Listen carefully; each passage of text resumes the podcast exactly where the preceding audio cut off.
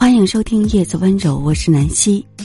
这一期继续跟大家说的话题是：孩子被欺负后别说的几句话。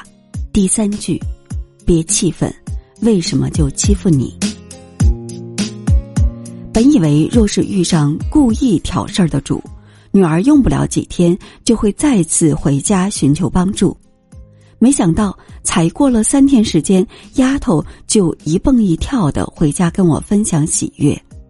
她开心的说：“妈妈，后桌女同学成为了我的朋友。”诧异片刻，我又担心的问：“你不是说那个女同学欺负你吗？怎么还会成为好朋友呢？”原来，女儿口中的女同学并没有想象中的那么坏。拽头发是为了提醒。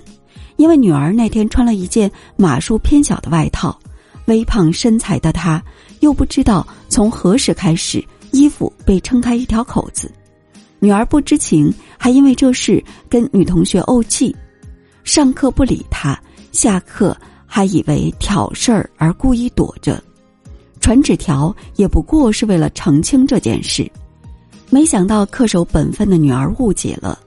他觉得上课传纸条分明就是故意让老师发现，然后再批评；而到了在衣服上乱写乱画，一方面是提醒女儿衣服不能穿，另一方面也是带着一些赌气意思。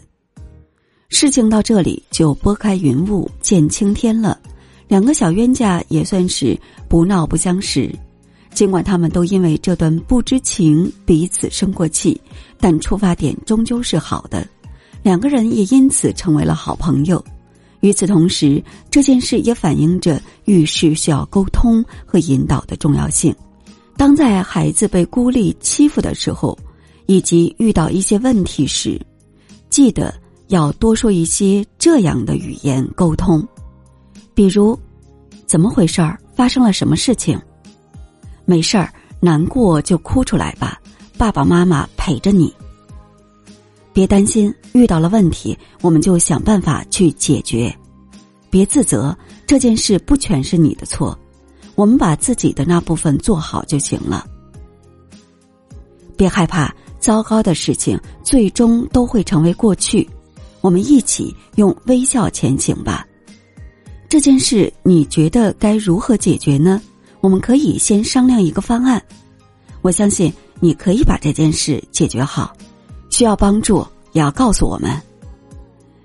你需要爸爸妈妈为你做些什么呢？把它说出来听听吧。